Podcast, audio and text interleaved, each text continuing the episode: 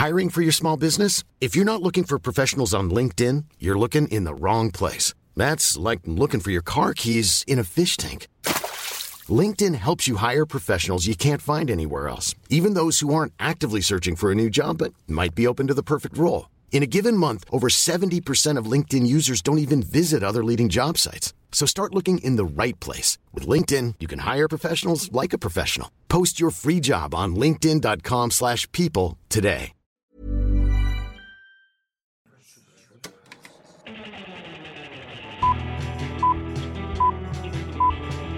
Saca el fanboy que tienes dentro. No tengas miedo de enojarte. Esto es el Club de los Amargados.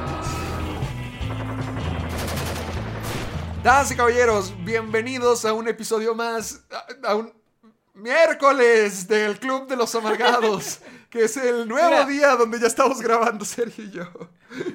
Yo, yo, yo no te dije que grabáramos el lunes porque el episodio de la semana pasada salió en viernes, entonces no iba a haber muchas noticias. Dije, nada, mejor para el miércoles. O sea, in- intencionalmente, o sea, yo sí me acordé grabarlo el lunes y creo que sí pude haberlo grabado. Sí lo pude haber grabado el lunes yo, pero dije, nada, vamos a darle más tiempo porque nos gastamos todas las, o sea, literal todas las noticias. Incluso metimos noticias Sí. que salieron esa mañana durante el episodio. Entonces dije, nada, vamos a esperarnos poquito más. Pero ya la siguiente semana esperemos si salga en lunes. Pues, te, salga te- en lunes. te soy franco, el miércoles no me parece mal, así como que el ombligo de la semana, como que nos damos mucho tiempo para... Como que para, pues sí, mira, para que salgan más películas, para que nosotros veamos más películas y para que salgan más noticias aún. Así que pues, mira, hemos estado domingo, hemos estado lunes. eh, El Club de los Amargados se adapta a El Club de los día. Amargados, el Club de los Amargados ha salido en, yo creo, en todos los días. Ha salido el lunes, ha salido en martes, ha salido en miércoles, ha salido Los en jueves, especiales de creo jueves, que- sí. Creo que los únicos días que no, ha- el único día que no salió es en sábado, creo yo. Pues tarde que temprano nos vamos a terminar ahí. Así que más tarde, exactamente. Así que ahí esperen en algún sábado pronto. bienvenidos sean al Club de los Amargados, ese programa donde semana tras semana, milagrosamente Sergio y yo siempre nos mantenemos en el ranking de top 10 de Spotify en programas de cine, porque hablamos de películas, de estrenos, de noticias, de rumores, de todo, todo, todo, todo lo que ustedes necesitan saber para su semana Digo, para, para su dosis semanal de cine. Y con ustedes, Sergio Muñoz. Y acá con ustedes, el niño del millón. Gracias. Voy a, voy a repetir la de la semana pasada. Sí. Héctor Portillo. Gracias, gracias. Qué bonito, qué original, qué original. Bienvenidos, bienvenidos. Y recuerden escucharnos en Spotify, en Apple Podcast y todas las plataformas. No, no. de podcast ahorita, lo, ahorita lo habías Y- dicho bien. Acuérdate que Sí, ya nos espérate, está ahí voy, ahí voy, ahí voy, ahí voy. podcast Y O en Spotify. a todas, a todas, su- a todos sus familiares, a todos sus amigos, a todos sus conocidos, ya está. Sí, es más, si van cam- caminando en la calle o si van en el camión, al extraño de la derecha o al extraño de la Sí. izquierda, díganle, escucha el Club de los Amargados Oh. en Spotify y Apple Podcast. Ahí está, díganle al desconocido con el que van. Esa es una muy camión buena estrategia. Sí. Sí, caso al señor. Sí, díganle, díganle a todos los desconocidos a su alrededor. Es más, si van en el camión, en este momento quiero que se paren y digan, tengo un aviso importante y ya, ahí anuncien. O, mejor aún, si van en un Uber, díganle a su conductor, oye tú, ponme el Club de los Amargados, ese es mi podcast favorito. también está buena. Ah. Poco a poco vamos a ir dominando este 2022. Y usen el hashtag Soy Amargado en todas las redes sociales, en Facebook, en Twitter, en Instagram, en TikTok. Bueno, no en TikTok, no sé si se puede eso, pero en Twitch. O en TikTok, si suben un TikTok escuchando el Club de los Amargados, también usen el hashtag Soy Amargado para que nos compartan todo, todo lo que están haciendo, todo lo que... Sus comentarios, sus memes, sus historias ah, para el Club de los Amargados. Así que... Dime, Héctor, ¿qué viste? ¿Qué viste de películas? Yo la- casi no vi. Yo, es que yo tampoco, maldición. A ver, vi. Ay, es que creo que, eh, creo que es la misma. Es que creo que ya lo había dicho la semana pasada. Sí te dije que volví a ver Scream 4. ¿La volviste a ver? ah, bueno, no, no, ¿sabes qué? Vi. Vi Scary Movie. Ah, y qué, ta- qué tan mal envejeció esa madre. Uy, aquí vamos. Ay, qué bueno que, qué bueno que al fin voy a tener un lugar donde platicar de esto. Porque, bueno, yo estaba con mi maratón de, de Scream. O sea, yo, me- ya te había dicho, me sí. vi la 2, me vi la 3, me vi Scream original. Y me volví a ver la 4. O sea, lo vuelvo, lo pongo ahí otra vez, pero pues ya la había visto hace rato. La volví a ver para ya completar con mi, mi maratón. Y volví a ver Scream 2022. O sea, para completarlo. Pero para poder tener toda la experiencia Scream que se necesitaba, vi Scary Movie. Porque si la gente no, no sabe, eh, Scary Movie par- eh, hace parodia a Scream 1. Y, y ¿cómo se llama esta? Sé lo que hicieron el verano pasado. Eh, y- Mm, sí. Igual que muchas otras películas de terror, pero esas son las dos principales que, que parodia. Y fíjate que yo estaba muy a la espera de ver Sc- Scary Movie.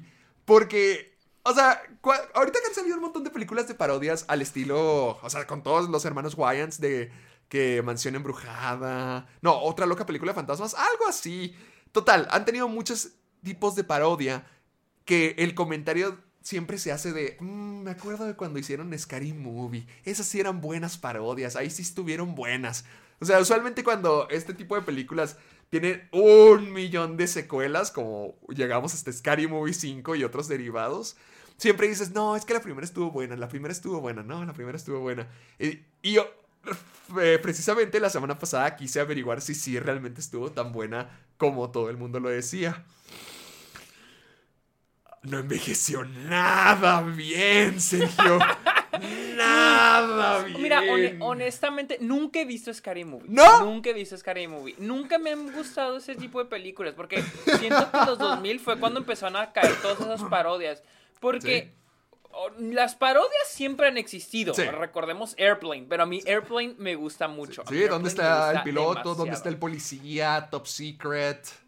Eh, Ajá, exactamente. Entonces, pero esas cuando cuando son así burlas así ya en la carota de alguna De una película. de una película y que son puros casi sketches. O sea, porque ya no es porque miren, voy a decir algo controversial, pero Oh. no soy tan fan tampoco de Spaceballs. No soy tan fan de Ah, Spaceballs. no la he visto, no la he visto. Sí, sé que mucha gente ama con su alma Spaceballs, pero a mí no soy muy fan, la verdad, no soy muy fan de Spaceballs. Y este... y- pero siempre siento, o sea, nunca me han gustado y nunca le he encontrado la gracia, o sea, no sé por qué la gente le pone, ta- o sea, de que... No sé, no sé por qué la gente amaba tanto estas películas en los 2000. Siento que ya no hemos tenido tantas de estas películas. La Es que- verdad, siento que ya no ha habido tantas. ¿Qué, qué, cuál fue la última película de parodia que salió?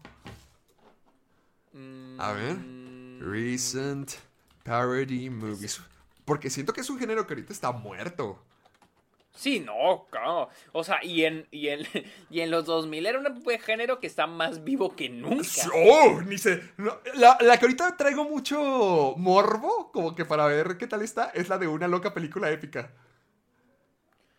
Ay, no. Mira, por ejemplo, Austin Powers. Austin Powers es una muy buena parodia de 007. Ok, sí. A mí sí- a mí- Ah, otra que tengo aquí es Team America, World Police, eh, que es una es un spoof movie de Thunderbirds TV, eh, la televisión de Thunderbirds, creo.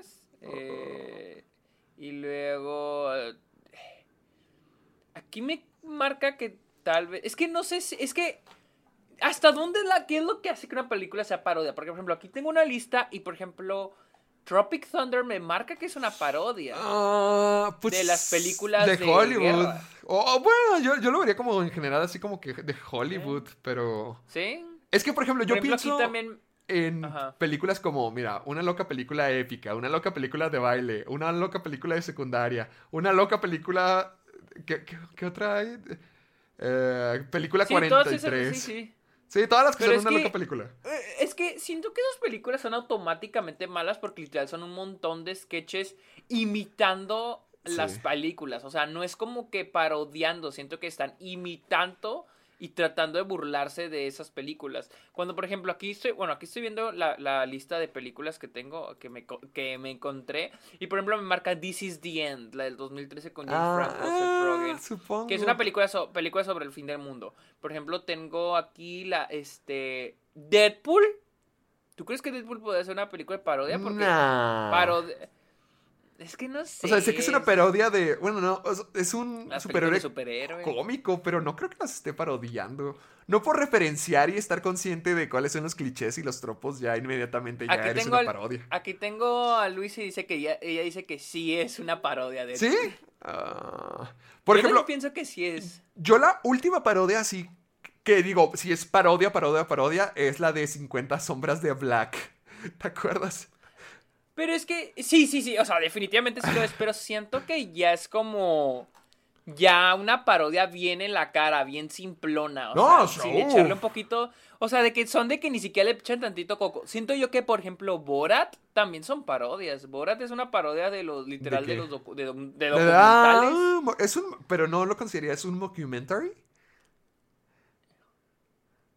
Pues sí, también.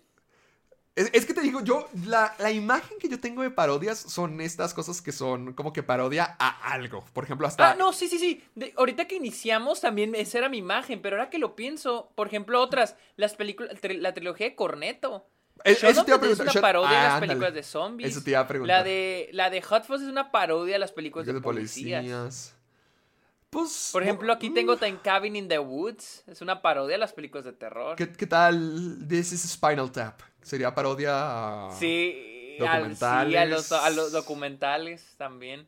O sea, y es que This Spinal Tap, This Spinal Tap es como considerado el mockumentary perfecto. O sea, es considerado así que el, Mm. mockum- el número uno. Pero porque es una burla a los documentales. Ok, bueno. What We Do in the Shadows. Podría haber eso. Ah, ok, ok, sí, sí, eso tiene razón, sí, cierto. Es que depende, pero sí, o sea, yo entiendo. O sea- yo también. Yo, yo, yo, por ejemplo, cuando decían, ¿cuál es el género que menos te gusta? Y yo siempre decía, las parodias. O sea, nunca sí, yo decía, nunca la- te gustaron. Jamás. O sea, pero las parodias que tú también consideras parodias, que son Scream, una película épica, otra película de baile, otra película de adolescentes, una película de. ¿Qué más? A- Otro- Aquí, otro eh, musical, ¿no? ay, ¿dónde está? La de una película de desastres, una película épica. Oh, desastre. De, de espartanos, ¡La de los espartanos! Pinches mamadas, güey. No, no, no, terribles, güey. O sea, Es que no siento me que causan como, gracias. son como que su propio género, ¿no? Como de que parodias horribles a algo que ya conoces, a, a lo que es popular ajá. de en el día, como que en el lugar. Porque, a ver, déjame nomás veo el póster de Epic Movie. Epic Movie. Y lo ese, y lo ese póster así vomitado de personajes, no mames. Anda, es que siento que eso era lo. Bueno, ok, sabemos que las películas de parodia pueden ser varias cosas, pero siento que estas sí eran como que su propio género donde nomás hacían la parodia a, a la cosa que fuera relevante en su momento. Por ejemplo, esta la de película épica. Sale el señor Topnos de Narnia. Sale la bruja blanca. Ay, sí. Sale Magneto. Sale Superman. Sale Nacho Libre. Sale el de. Eh, ay, ¿cómo se llama? El, del- el de la Mona Lisa. ¿Cómo? El del Código Da Vinci. Sale Jack Sparrow. Sale Willy Wonka. Sale Harry Potter. Y sale. Sale Paris Hilton. Y está David Jones. ¡Ay, Borat! También sale Borat. Oh, chale. Todo Mira, lo por del ejemplo, aquí 2008. te saqué una, una, una lista, güey, una lista de, de, este, de películas de parodia. Por ejemplo, aquí me sale que Charlie's Angels es una parodia.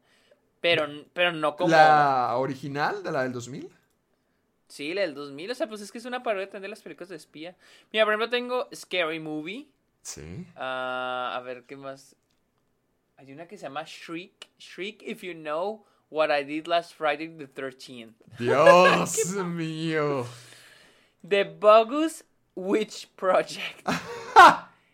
Espera, y luego hay otra que se llama The Tony Blair Witch Project. Scary Movie 2. Not Another Teen Movie.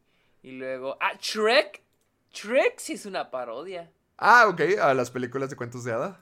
Mira, Sí, mira sí, esta, mira esta. The 41-year-old virgin who knocked up Sarah Marshall and felt super bad about it. ¿Qué te Sí, parece? lo había escuchado. Espérate, espérate, tengo una mejor. 30 Nights of Paranormal Activity with the devil inside the girl with the dragon tattoo. ¡Madre mía! Ya- ya- o sea, ya también el título lo tenían que retacar. Así es, así es. Qué mamada, güey. Sí, e- ese género como que sí se murió gacho. O, o- o- o sea, siguen existiendo parodias al estilo Borat y todo eso, pero parodias así descaradas ya como que, como que fueron muy populares en la era de los 2000 y ¡pum! se murieron. Sí, o, o al menos ya no hemos escuchado hablar de estas películas. Sí, o sea, siento que ya la gente no las consume. Es que hay muchas películas que yo nunca había visto de este género. Por ejemplo, ahorita escuché la de una loca película de citas, la de Sports Date movie. movie. ¿Cuál? Date movie. ¿no Date movie. Ajá, date movie. ¿Sabes cuál acordar, güey? ¿Cuál? La de Superhero Movie con Drake sí, Bell. la de Super ¿te acuerdas? Ay, no mames, güey. Yo sí la vi en el cine, en el cine, pero no me acuerdo cine. nada de esa chale, película. no. ¿Te acuerdas? Sí, sí, yo sí me acuerdo bien cabrón. ¿Qué parodias tenían? Esa es la de Superhero Movie. A ver, a ver, deja. Nomás ve el póster, güey. Nomás tienes que ver el póster. A ver. Ah, Cuatro Fantásticos, definitivamente era. Ah, mira, Ah, ay, los X-Men, esta de Storm. Toda la, toda la historia, el protagonista era de Spider-Man. Era la historia de Spider-Man, literal, de Peter Parker. Pues estaba Wolverine. eh, estaba. Este. ¿Cómo se llama? El Doctor Xavier. Chale. Y Drake Bell estuvo en eso. Drake, ¿cuál estuvo? Lo protagonizó. Sí, por eso él es el protagonista de esta madre. Ay, no. O sea, es que siento que era. Fue en el 2008 y pues. Supongo que era cuando estaban pegando bien cabrón estas películas. Dijo, ah, aquí me salgo de la televisión. Y Ya, a- no aquí este es el pedo". momento para ser un héroe. Sí. O sea, es que siento que todavía hay parodias, pero no tan en la cara. O sea, no así de que. mm, O sea, si mira, somos la parodia de esta otra película. Sea, no creo que es- así sean de las de ahora. Pues mira, te, eh, te voy a contar mi experiencia con Scary Movie, que ni te he dicho. Joder. A ver. Haz cuenta. Ah, sí, ya me acordé porque estábamos hablando. Sí. Scary Movie fue una película de- muy importante para mí. Porque para mí, Ghostface es como que la máscara más reconocible para mí. O sea, de todos los asesinos que hay, Ghostface es la máscara que más recuerdo. Porque yo me, me acuerdo bien de la escena principal de Scary Movie, de cuando hacen el- la parodia del asesinato de Drew Barrymore. Y a mí me aterraba Sergio. O sea, no podía ver Scary Movie porque me daba tanto miedo ver la máscara de Ghostface. O sea, a pesar de que... No. Sí, no, a pesar de que el asesino le clavase un cuchillo a Carmen Electra en el pecho y salcara un relleno, para mí era una película de terror. O sea, para mí era terror y no podía verlo porque la máscara de Ghostface me aterraba. Y ahora la volví a ver por lo mismo, porque es, es Scream, es parodia de Scream. Wow, yo en serio quiero ver, quiero que tú la veas para ver qué opinas, porque todos los chistes, no, o sea, no todos, pero la mayoría son, son gay, este tipo es gay, mira, son lesbianas, oh, este tipo es gay, qué chistoso, hey, este tipo dice puras cosas gay, se viste como gay, hace cosas gay, pero no es gay, qué chistoso. Ay, es que esa, esa era la comedia de los 2000. La otra vez. Nunca llegaste a ver Wild Hawks. Una película Ay, donde Tim Allen, este, Ah. Este Martin Lawrence, Tim Allen, John Travolta y este H.C. Gracie son este motociclistas. ¿Cómo Wild Hogs? Wild Hawks, busca Wild Hawks. Ah, rebeldes con causa. Rebel- rebeldes con causa. Ok, esa película yo la, ve, yo la vi de chico. Yo la vi de chico, güey. Y hace un mes, dos meses, Luis y yo la vimos otra vez. ¿Por qué? de casi más de 10 años de verla. No sé, le encontré, dije, pues vamos a verla, a ver qué tal. es. Y, y sí, hay un personaje que el chiste es que es gay y su comportamiento es el chiste. Ese es el chiste, su comportamiento. quién es el gay? eh, el policía, un policía que se los encuentra y lo les como que así súper sexy, súper tirándoles el pedo y ese es el chiste. Y ellos no, y no, ellos como que le tienen miedo, ¿no? O sea, Mm. esa era la puta comedia de los 2000, güey. O sea, sí, de que digo, no mames, chale. Y te voy a decir algo, güey. Investigué y esa película hizo casi 300 millones de dólares. Más, Wow. déjalo busco. Sí, no, Esa 253. costó 60 60, millones. millones. de dólares. Ese es, ese es el budget. Y recaudó, ahí les voy, aquí lo estoy sacando. Y recaudó, güey. Aguas, eh. Recaudó 253 millones O de sea, dólares. Fue un mega éxito. Fue un éxito, güey. Es un hitazo, güey. ¿Cuándo güey, vuelves a ver una película de comedia de este, de este tipo en los últimos cinco años hacer esta cantidad de dinero a nivel mundial? No, pues. Nunca, güey. No, pues. Nunca. O sea, ¿cuál, ¿cuál fue la última gran comedia que se estrenó en cines? O sea, Eh, buena o mala, buena o mala, no importa si fue mala. A ver, voy a, por- voy a poner cuánto costó Pixeles, güey. A ver cuánto. ah, cuánto ¿esa se, te, Pixeles. ¿esa se te hace la gran última comedia?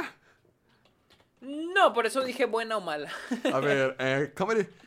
comedy. Pero digo gran última película, gran última comedia por lo que haya recaudado. No, Pixeles fue un fracaso en taquilla. Ah, genial. Ah, a ver, a ver. A ver. Greatest Ya me dejaste pensando. comedies of 2010. A ver. Ah, Porque, por ejemplo, Ah. por ejemplo 20, 22 Jump Street. ¿Cuánto habrá hecho 22 Jump Street? ese sí le fue bien. Sí, probablemente sí le fue bien, pero... ¿Qué tal? ver- ok. ¿Qué?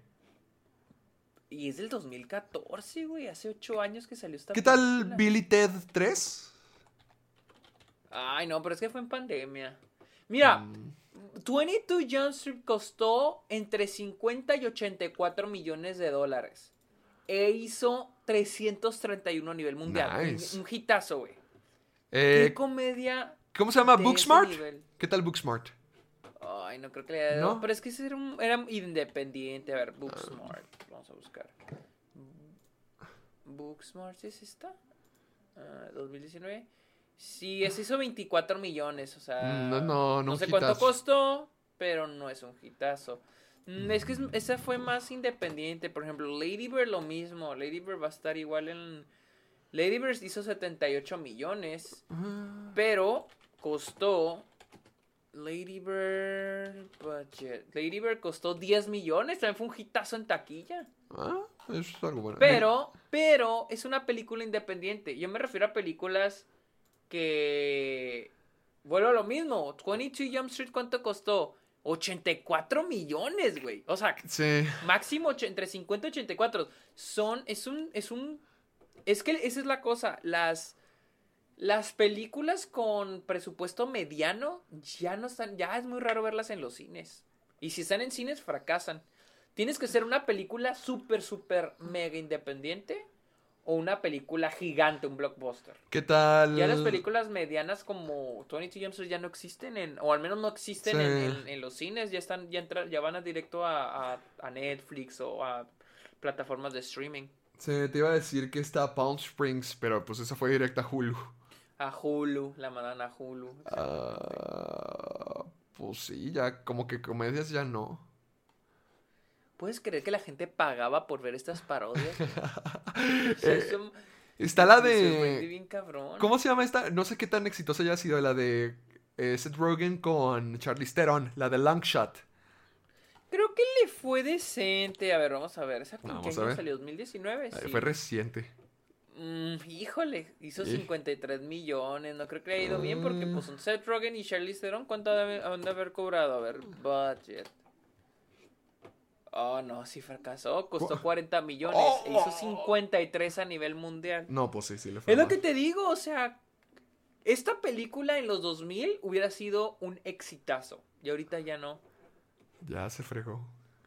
Ya se fregaron estas películas. Pero lo que me sorprendió era de que la gente pagaba por ver Scary Movie, güey. O sea, en Sí. serio la gente ahí, güey, pagaba. Era, era el más grande éxito. ¿Por qué crees que se hicieron de todo? O sea, fueron cinco Scary Movies y todos los derivados de eh, película de baile, los espartanos. Fueron un friego de películas y Puras pinches jaladas. todo el humor siempre era eso. Porque te digo, la gente siempre llega a decir. No, la original siempre fue la mejor. Pero a mí vi Scary Movie y ni, ni esa me pareció tan buena. La Nesh son puras referencias a otras películas y chistes gays. O sea, es todo, todo, todo, todo. Hay, hay unos chistes muy buenos, te voy a decir. Sí, hay amor absurdo eh, dentro de Scary Movie que me gustó bastante, que me recordó a Airplane, que me recordó a Top Secret. O sea, de que hay cosas chidas, hay cosas muy buenas y todavía muy graciosas. Pero cuando escuchas el primer chiste, que, o sea, no voy a decir que es homofóbico, porque yo sé que era humor de otra época. Que ahorita lo ves y dices, no, pues, pues sí, pues sí está muy... O sea, pues es que sí es homofóbico. Bueno, eh, simplemente que en esa época sí se Sí, normalizaba. era, era, era aceptable. Sí, pues no, pues sí, tienes razón. No, pues yo, cuando subí mi review a, a Letterboxd, mucha, y mucha gente me ha dicho que no, Scary Movie ha envejecido como el vino. Y yo siento como que, No, seguro. Esa fue, la, esa fue la única película recalcable que vi esta, esta semana, pero pues ve todo el material que nos dio. Yo, vi Bell, eh, una película japonesa que creo que sale este fin de semana en, en, en México. Está muy padre, es animada, está muy, muy padre en términos de animación, me gustó mucho. En términos de guion, está bien, es una, es una como una adaptación de La Bella y la Bestia, que en términos de adaptación se me hizo muy buena, es Sí. muy buena en términos de adaptación. Sin embargo, siento que es, es como que muy... La exposición es medio malita, ¿no? O sea, todo te lo gritan, toda la información te la gritan. Por ejemplo, ¿qué tiene literal. esta diferente de La Bella y la Bestia? ¿O, o cuál es el Ah, contexto? Es que en esta película es la, histro- es la historia de una chavita que vive en un pueblito y que decide hacerse una cuenta en esta plataforma que se llama You, que es una plataforma de realidad virtual. Y ahí se vuelve famosa por su voz, ella canta. Entonces ahí sale la bestia, que es una, un usuario que nada más le gusta romper récords. O sea, destruir los récords de la gente. O sea, ella va a romper un récord y luego llega la bestia para arruinarlo. Entonces, se trata también de descubrir quién es la bestia en la vida real. O sea, tiene ideas muy chidas. O sea, en serio, a mí me gustó mucho en ese aspecto. Pero, mi, mi mayor pero es la, es la exposición. Porque hay un momento donde llega la bestia y tienes un chingo de gente diciéndote quién es. O sea, así de que explicándote Mm, de la manera más huevona posible quién es ese personaje que acaba de aparecer. O por ejemplo, la amiga de la protagonista solo existe para tener todas las herramientas convenientes para la protagonista. De que es el saber cómo manejar You, tener las herramientas, tener las herramientas para descubrir quién es la bestia. O sea, solo sirve para eso la amiga. No sirve para otra cosa. Ah, ok. Entonces, en esos términos no me gustó la película, pero sí es una película que en animación está increíble, la verdad, está bien chingona. Y está padre, o sea, sí se siente como una idea fresca, a pesar de que pues es una adaptación, pero, pero está padre. Y luego también vi una que se llama Rosetta, que al- por ahí leí que fue una inspiración de los Safdie para hacer Uncut Gems. Y esa es una, literal, se trata de una chava que busca trabajo. Pero la forma en que está grabada es como que bien pinche estresante, estilo Uncut Gems. ¿Por qué? ¿Cómo- por, otra- qué, por qué es tan estresante o, por- o cómo es la búsqueda Pues del porque- trabajo?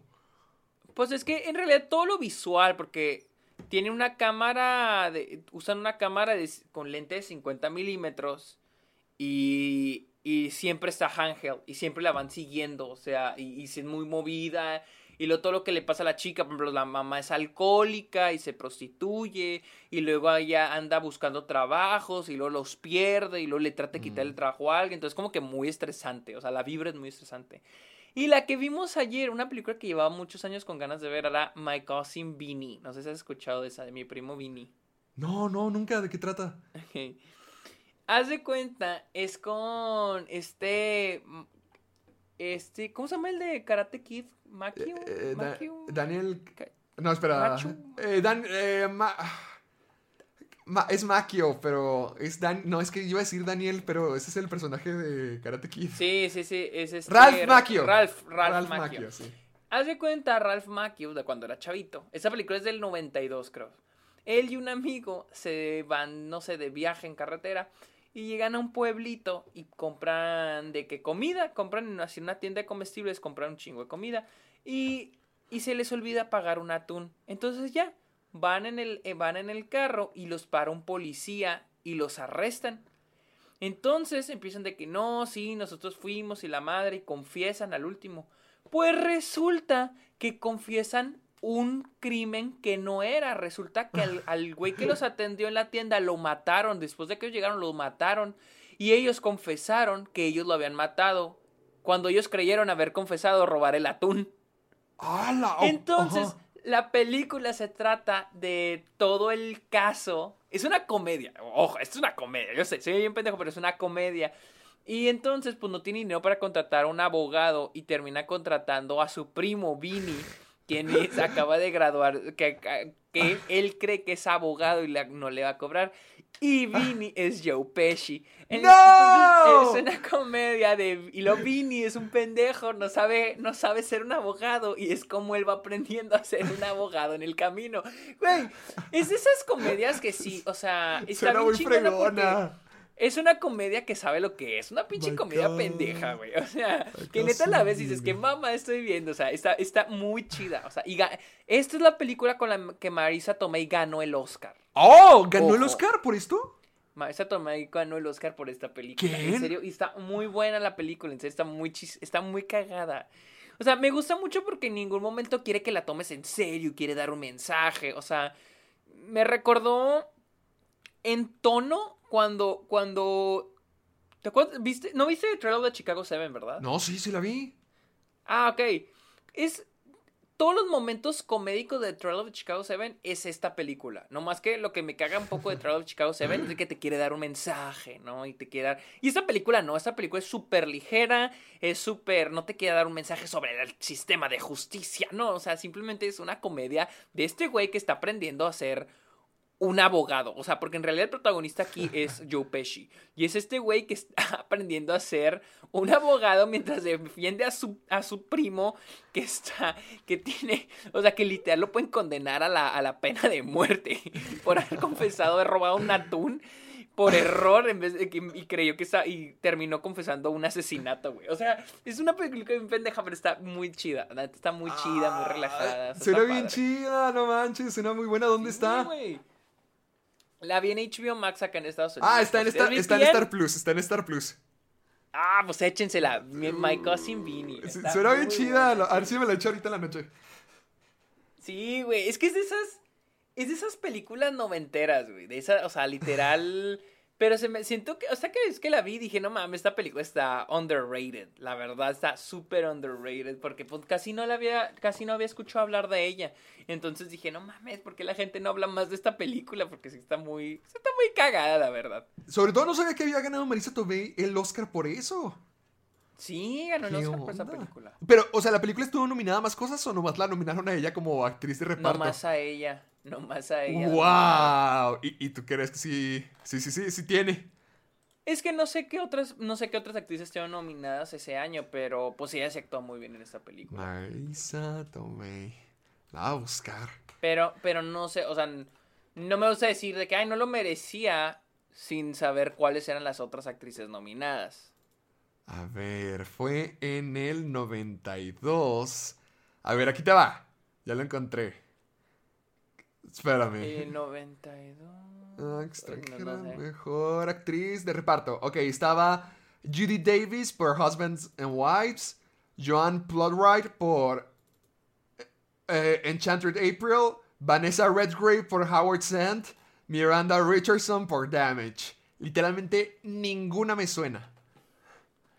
Ah, Miranda Richardson es la, creo que es la que sale en Harry Potter.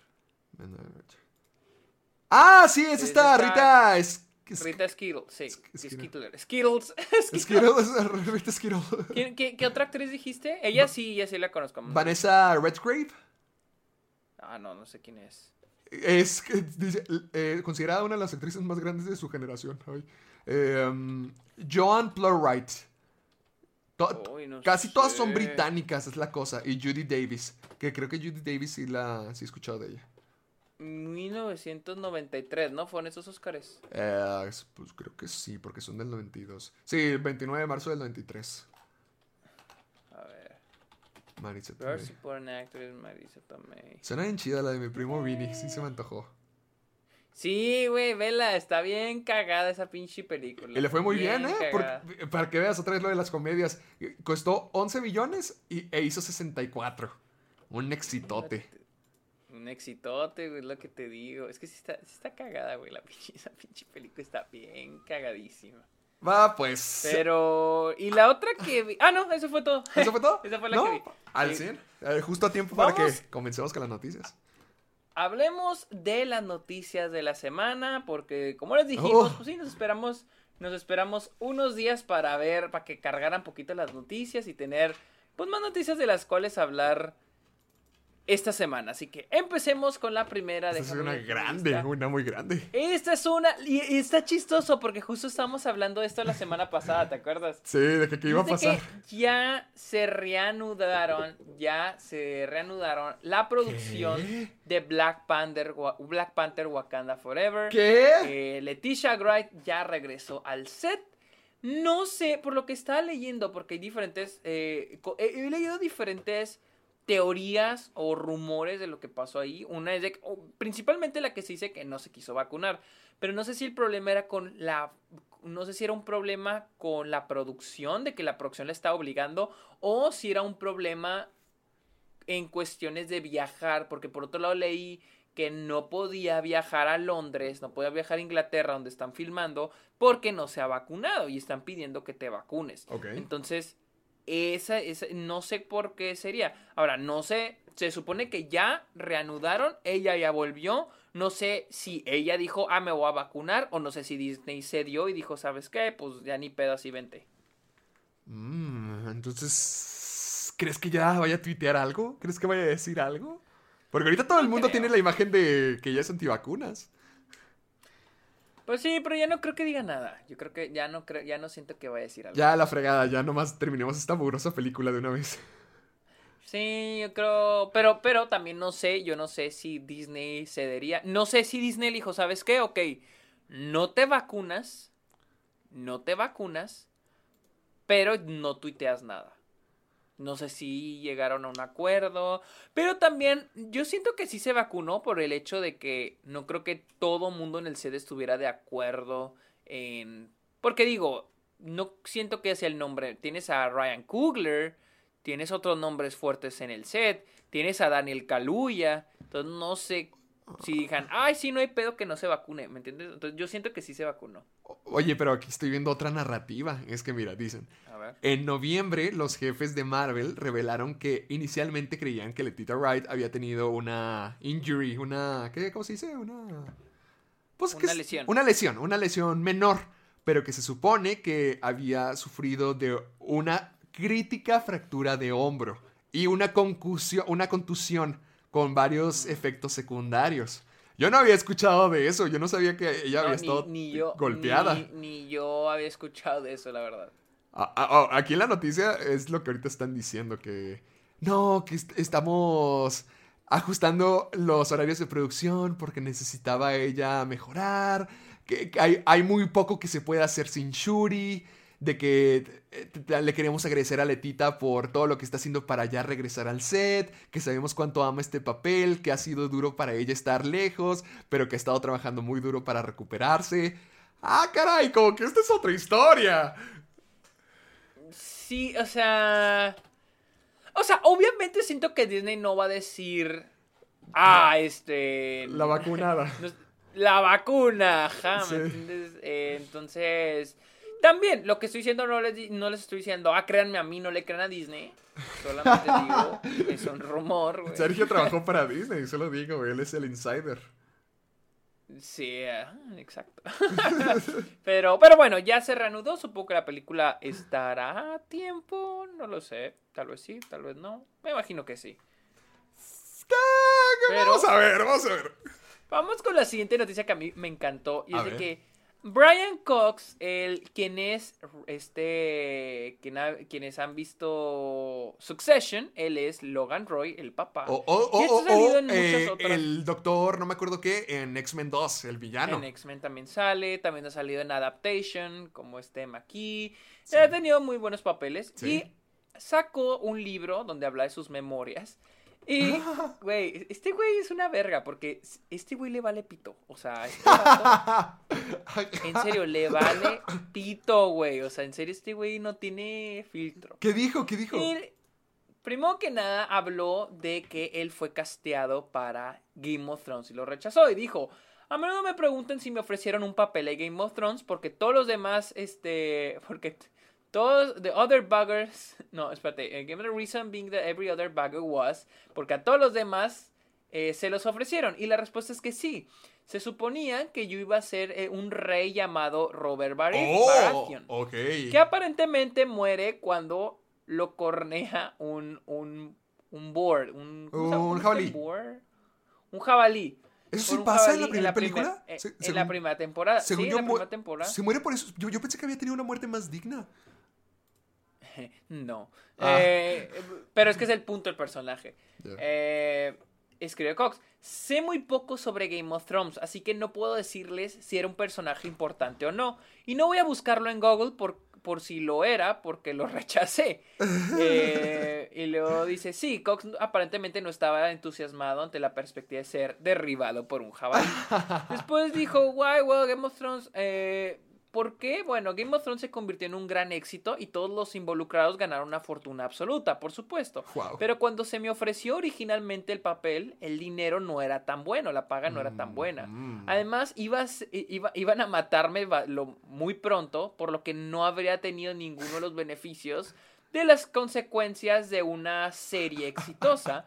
Eh, por lo que otros, otros, por lo que no iba a disfrutar de que me aumenten el pago por temporada, porque pues me matan en el primer episodio.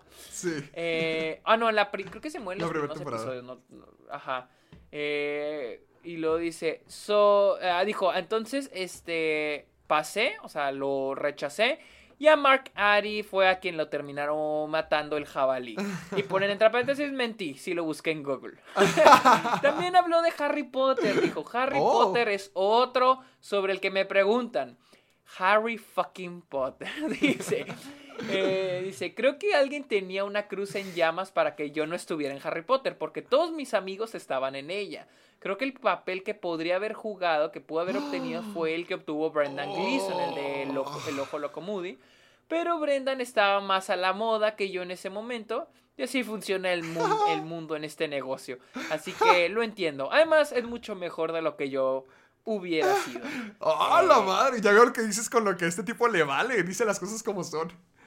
Güey, hay, hay un, creo que en parte de su memoria o en otro libro habla así de que, de un chingo de actores. O sea, hay actores que les mienta la madre y otros donde dices, por ejemplo, habló de, habló de, de este, del que más bonito habló y va a sorprender, de Keanu Reeves. ¡Oh! ¡Ah! No Keanu. Reeves dijo, es de esos actores que yo lo veo y cada vez mejora más. O sea, es de esos pocos actores que yo veo y Ah. mientras más pasa el tiempo, mejora, mejora actu- su actuación. Ah. Y luego, por ejemplo, aquí dijo que le ofrecieron el papel para ser el gobernador Swan en Piratas del Caribe.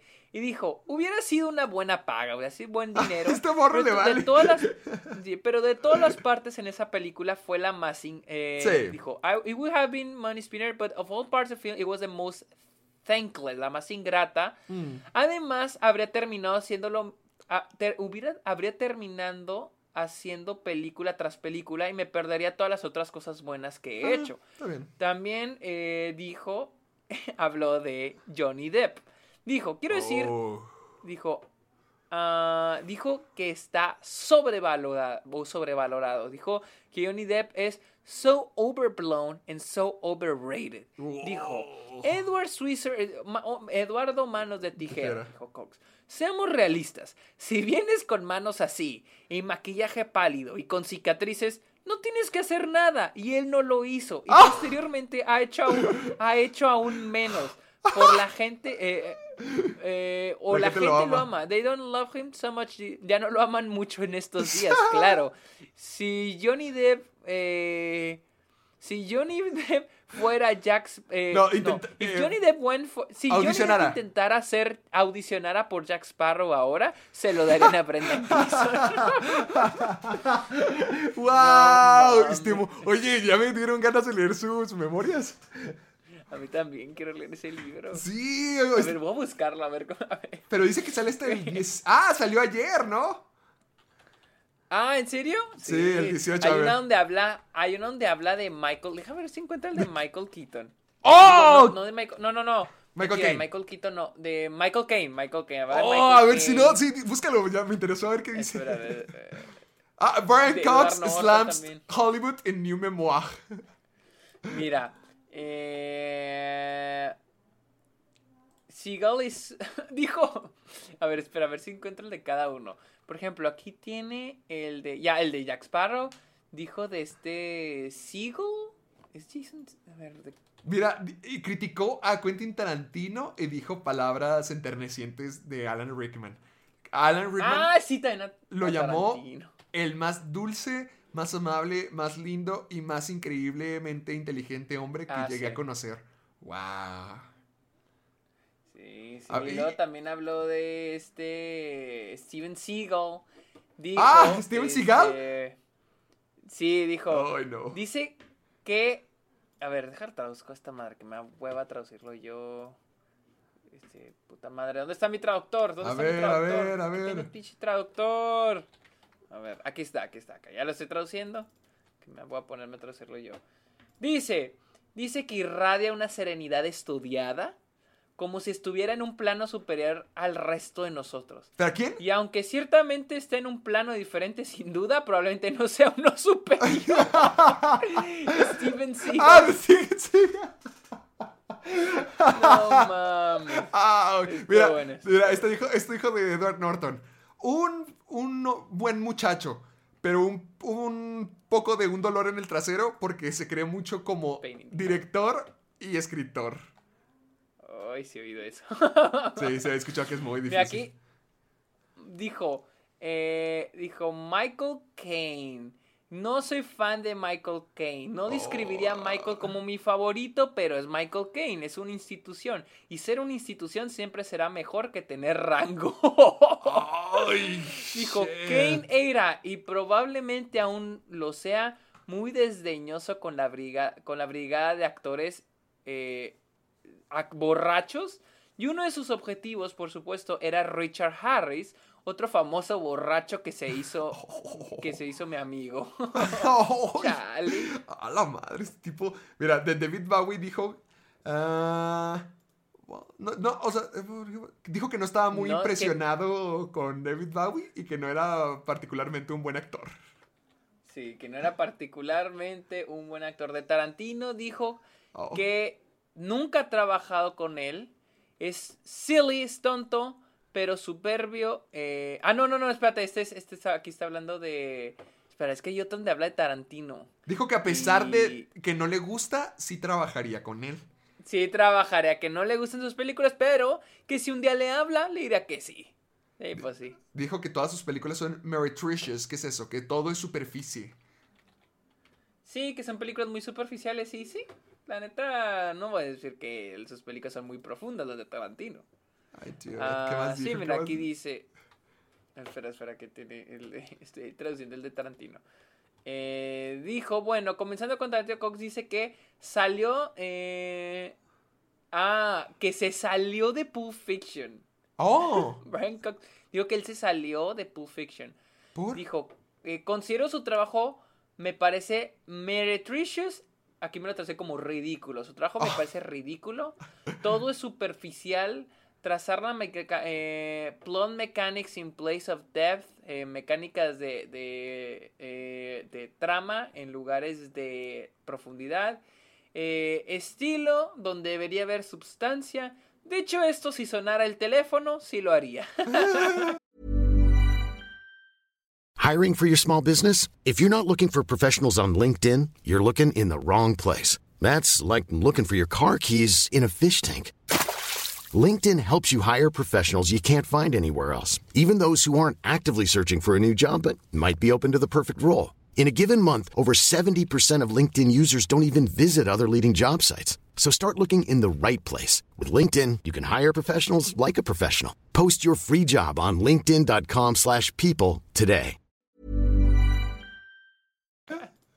Mira, dijo esto de Morgan Freeman. Oye, anda muy sassy el Morgan Cox porque Morgan Sí, Freeman sí. dijo un cumplido, pero al mismo tiempo como que una cachetada. Dijo, estoy muy orgulloso de decir de que a pesar de que fue frío y, y que a pesar de que fue frío y que estaba enojado eh, viendo, ay, Bedlam Rain around him. eh, no sé qué sea eso. Morgan Freeman permaneció un absoluto caballero. Ah, bueno. Ah, no mames. Watching este Bedlam pinche rain around him. Déjame traduzco eso para ver qué significa o, la referencia que es traducida. Traductor, traductor. Ah, ah, ah, oh, sí, viendo el caos reinar a su alrededor, eso dice. Pero no sé a qué se refería. Bueno, pues quién sabe. No, pues está bien. Pero, ya que andamos con noticias chistosonas, hablemos de Adam Driver, quien dijo que él no fue a la fiesta de House of Gucci. Y es de que, por lo general, en las películas, una vez que se acaba la filmación, para celebrar se hace una fiesta que se llama Grow Up Party. Y Adam Driver dijo que él no fue. Dijo, a la verga. Dijo en una nueva entrevista con, eh, no sé con qué revista, W Magazine, Driver dijo que, eh, dijo que de las tres películas, creo que estrenó tres películas este año, que Annette, eh, Love's Duel y House of Gucci, dijo que de las tres películas, dijo que House of Gucci fue la película con más desafío psicológico porque dijo, no vivo en el mismo mundo que Maurizio Gucci. Aparentemente dice la experiencia fue tan agotadora para él que no asistió a la, a la fiesta de clausura de la película. Dice, después de 14 horas al día de ser un Gucci, estaba listo para que terminara. En general, dejo los trabajos de inmediato. No he estado en una fiesta de despedida desde Girls. Solo quiero sacar el personaje de mi sistema e irme a casa. Wow, ¿Qué onda con este morro? Eh, eh, Adam Driver es gringo, pero ese es un pensamiento muy... Muy británico. Es un pensamiento muy británico, eso de que, güey, ya acabé, ya la verga, ya páguenme y vámonos. Pero ¿me por, qué será así? Porque sí había escuchado que Adam Driver, por ejemplo, no, no le... Creo que hasta tú me habías dicho que él no le gustan las entrevistas de que junkets, que luego, luego se va, que no le gusta tener que estar lidiando con prensa. ¿Por qué será eso? Siento, yo siento que es de esos güeyes que ven la actuación como un jale, literal, como estar en un empleo, güey. O sea, voy y me pagan y ya. Pero no, es que no sé, porque se me hace muy curioso, porque por ejemplo, este tipo era un marín. O sea, después de ser marín dijo, va, pues me echo mi sueño de ser actor. Actor, sí. Ah, y, y fue Sí, a- eh, al. una cosa. ¿qué, qué fue al, al RADA? Creo que. No, no, creo que sí fue en RADA donde estudió, que es en, en la institución de Londres, así más. Más como que wow. O sea, él, él es lo top de lo top. Entonces. No sé, como que se me hace muy enigmático este hombre en la vida real. Sí, o sea, es que yo siento que es algo que él ama, pero... O sea, igual es como un trabajo, que el que sigue, tengo que hacer el siguiente trabajo, porque imagínate, estrenó tres, hay tres películas que se estrenaron en 2021 con él de literal de protagonista, que fueron, ya les dije, Las Duel, Annette y House of Gucci. Entonces, eh, está, o sea, pasas de una película a otra, ¿no? De un director a otro, aunque en este caso dos de sus pel- dos películas fueron dirigidas por Ridley Scott. Pero, pues, ¿cuántas películas ha hecho, por ejemplo, en, en los últimos años, güey? O sea, ¿con cua- cuántos Sí. trabajos? Y luego es trabajar con diferentes directores. Sí, eso sí. O sea, este güey ha trabajado con directores pesados, güey. Por ejemplo, eh, trabajó con Leo Carax para Net.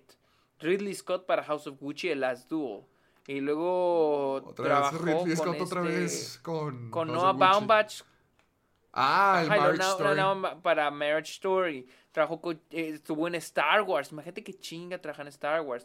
Trabajó con este Terry Gilliam, otra chinga para Man Who Killed Don Quijote. Trabajó para Spike Lee para Black Landsman.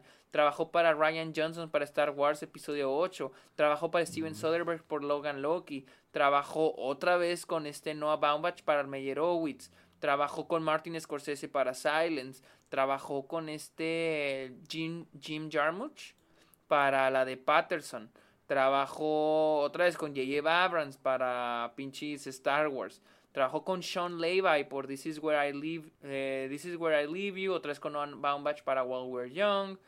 O sea, este güey ha trabajado con, Sí, con, con, lo top. este. Con creo que crema. trabajó con, con, los Cohen para Inside Louis Davis. Trabajó con, con este Steven Spielberg para Lincoln. O sea, este güey tiene un rango de actores muy cabrón. Trabajó con Clint Eastwood para J. Edgar. No, pues entonces ya, como que O ya, sea- sí, ya entiendo de que a lo que va. Actuar y, y no más. Porque sí, algo así he escuchado que incluso ha dejado varias entrevistas, así que se va lo luego. Y como que sí, como que parte de las fiestas, la promoción, todo eso, a lo mejor no es parte de, de lo que él ve como su trabajo. Él nomás quiere el personaje y órale, ¿qué viene? Exacto, exacto. Solo actúo y ya. La fiesta no tengo por qué ir a una fiesta. No es mi trabajo ir a una Sí. fiesta de... Yo lo que quiero es ya hacer mi personaje e irme. Que fue lo que, vuelvo a repetir, lo que dijo esta... Ay, como Isabel Huppert, cuando les preguntaron en The Hollywood Reporter, ¿cuál es un papel que les haya cambiado la vida? Ya dijo, es que a mí ningún papel me ha cambiado la vida. Para mí la actuación es mi jale, es mi trabajo y no tiene por qué afectar mi vida. ¿Quién dijo eso? Isabel Huppert, la de Elle o la de Piano Teacher, es una actriz francesa. Entonces, ella es mm. como que, güey, o sea, es, no tiene por, este pedo no tiene por qué cambiar mi vida. Es solo un trabajo es, un, es solo un trabajo, es solo el empleo que me toca estos meses y luego el, que el, empleo, el, empleo que me toca los siguientes meses.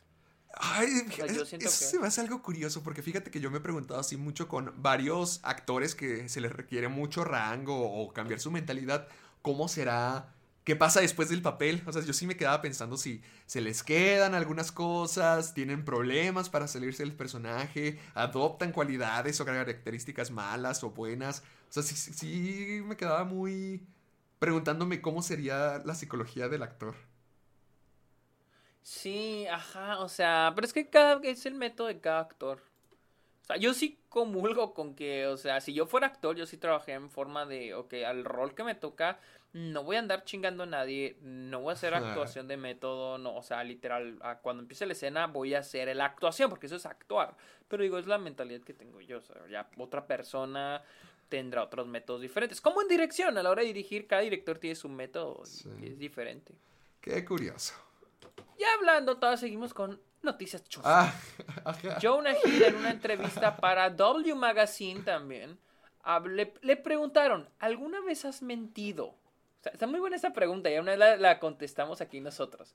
Le preguntaron, ¿alguna vez has mentido acerca de, haber visto una película o programa de televisión famoso? Y dijo, he hecho eso cuando era niño, era es vergonzoso. Puedo salirme por la tangente un segundo. Dice, no veo ciencia ficción y cosas por el estilo, así que nunca he visto Game of Thrones. Nunca he visto ningún episodio. Empecé a ver los últimos dos meses y estoy, lo empezó, lo empezó a ver en los últimos meses y está en la temporada 4. Dijo, tenía esta regla, si no sucedía o no, ah, a ver, if didn't happen or it couldn't happen, then I just, ah, ok. Jonah Hill, o sea, dice que no estaba interesado en las películas o series de ciencia ficción. Su regla mm. es, o solía ser, si no sucedía, o si no ha sucedido, o no puede suceder, entonces no estoy interesado. No estoy interesado porque perdí el enfoque. o, sea, o sea, de la vida real se refiere. Sí, o sea, tiene que ser la real. Por ejemplo, aquí habló de que dijo, de que es la noticia, de que Leo, Leonardo DiCaprio lo obligó a ver The Mandalorian. Que le dijo, Leo me hizo ver The Mandalorian cuando estábamos haciendo Don't Look Up. Y fue como, y era como que le decía, es que Baby Yoda es muy lindo. Pero decía, I don't give a fuck, I just didn't give a fuck because I didn't know anything that it was about. Dijo, no me importaba un carajo, porque no sabía de qué trataba. dijo, Game of Thrones estaba muy enfermo. Sé que esto es divertido. Eh, eh, I know that this is hilarious. Sé que es muy divertido porque en el 2012. Uh, I, I know this is hilarious because I'm in 2012. I'm just watching three episodes at a time, like you will uh, binge any show. ¿Qué es binge? Eh, maratonear. Ah, ok, ok, ok. Sé que, sé que esto es, era muy cagado, muy gracioso, porque es como si estuviera en el 2012, por Game of Thrones creo que se refiere. Solo veo tres episodios a la vez, como si, eh, como si lo maratonearas.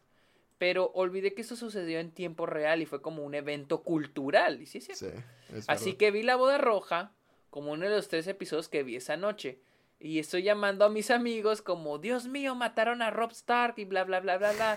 y ellos están como, sí, amigo, fue como el, el evento cultural del final de Los Soprano. Órale. Sí, fíjate que así se siente. Por ejemplo, cuando, cuando Luis y yo vimos Los Sopranos, pues obviamente casi 20 años después de que se estrenó. Bueno, más, 15 años después de que se estrenó. Pues como que no mames, wow, pero pues ya, ¿no? te, lo, te lo pongo así, te lo pongo así, te doy una peor. Yo me acabo. Ahorita voy en el episodio 752 de One Piece. Verga, cabrón. Y, ¿700 ah, qué? 52 de One Piece. Y acabo de terminar el arco de Dressrosa. Es el segundo arco más largo de todo One Piece. Son 118 capítulos. Fueron dos años y medio de transmisión, Sergio, que yo me eché en un mes. No Así mames, te la pongo. Imag- imagínate cómo habrá sido ser parte de todo eso. Dos años estar esperando a que se acabe la maldita O sea, historia. ¿Y vale la pena? Sí, la, la cosa es que sí, vale la pena. Wow, todo eso. O sea, no me importan esos 100 episodios, güey. 700 de esas series he estado viendo, güey. Ay, así es, Sergio. Así es. Wow. Y- Tienes pedos, güey. No, tengo pedos gigantescos. Porque el arco de Dressrosa es el más largo por una razón. O sea, es un.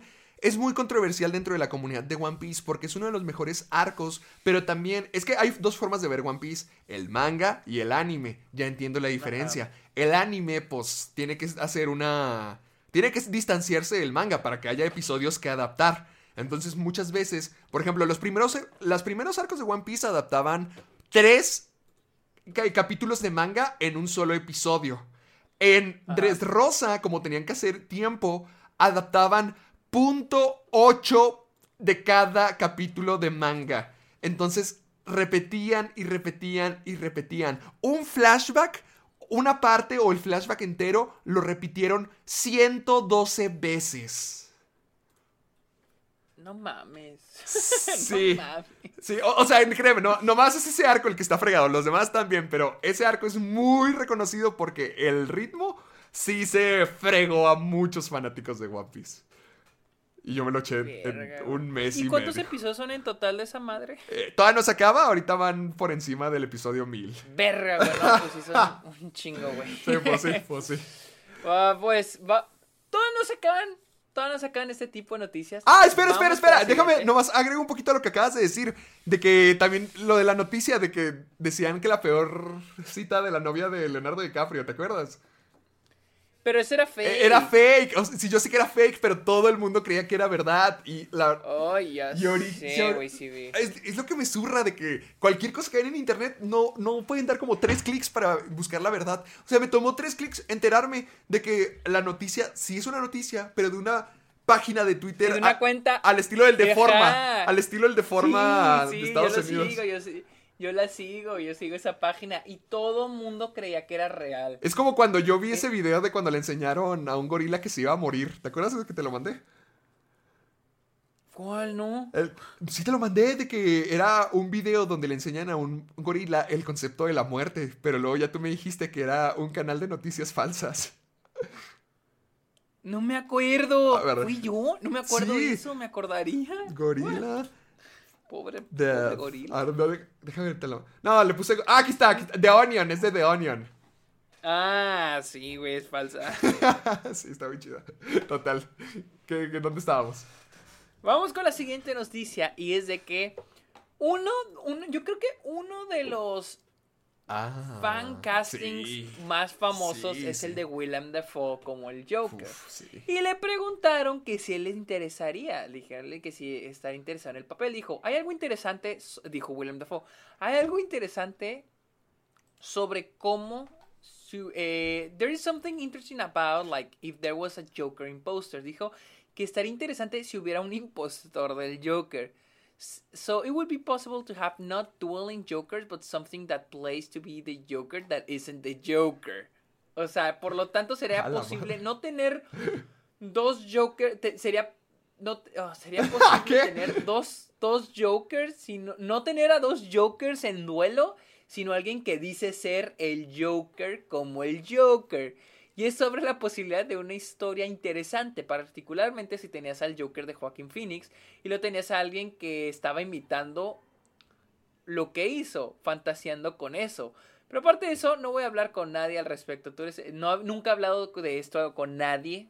Esta es la primera, con esta entrevista es la primera vez que lo hablo. O sea que él no interpretaría al Joker, interpretaría a un impostor, alguien que se hace pasar por el Joker. What? Um, ok, si estoy leyendo esto, estoy como que tratando de ponerle forma. Pero no tiene forma, güey. Ese es el Eh, di- dijo que ha fantaseado al respecto con eso. Pues sí, pero está medio raro. Um, to anybody. But other than that, I am not talking to anybody about it. You're the first one. Se me hace. O sea, es que no quiere ser el guasón, quiere ser como que un impostor del guasón. Porque no, no veo que haya dicho como que no, sabes que no quiero ser el, el, el guasón. Sí, o sea, no dijo que no quiere ser el guasón. Pero dijo, dijo que quiere ser el impostor del guasón. Ah, What? sí, está bizarro. O sea, está. Estaría chida la idea, creo. Mm, pues sí, pero bueno, hablemos de la siguiente noticia, es de que por primera vez Josh Whedon abrió la boca sobre todo lo que todas este acusaciones que han hecho, han hecho en su contra, desde Gal Gadot hasta este, ¿cómo se llama? Ray Fisher. Sí. Y aquí habló de los a- a- yo leí un poco la entrevista, hablé un poco de lo que de lo que mencionó. Por ejemplo, dijo de que, por ejemplo, Gal Gadot había dicho de que él em- amenazó con arruinar su carrera.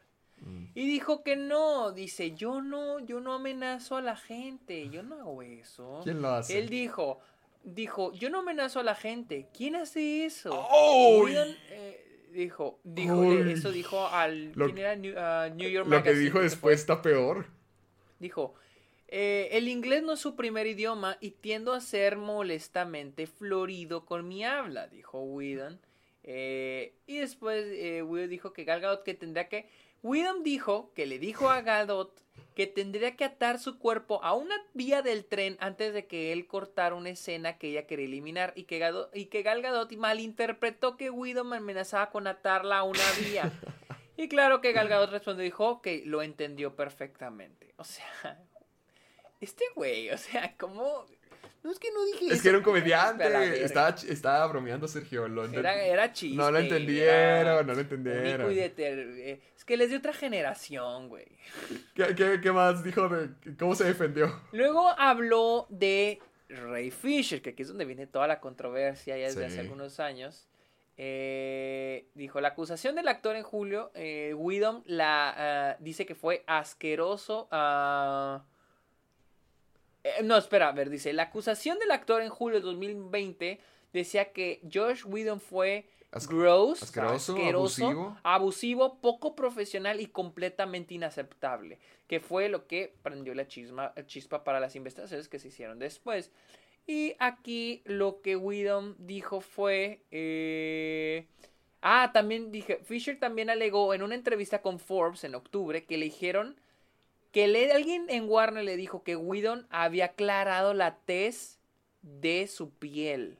¿Qué? No, highlighted an actor colors complexion, que había aclarado la, la tez Oh. de, de un actor Porque no le gustó. Para la Liga de la Justicia. El tono de piel. porque no le gustaba el tono de piel. De lo que, For- que después Forbes se retractó. O sea, eso puede ser un rumor. Mm, toda no- mm, por-. Porque pues esto es Fisher. A alguien le dijo a Fisher. O sea, no es un hecho. Sí. Eh, también después de que eh, de- durante el lanzamiento del Justice League de Zack Snyder, Fisher alegó que cuando trató de expresar sus preocupaciones sobre la reducción de su personaje Sí. Cyborg en la versión de Josh Whedon de dos horas, que Whedon le dijo, parece que estoy tomando notas en este momento y no me gusta tomar notas de nadie, ni siquiera de Robert Downey. ¡Oh! ¡Ay!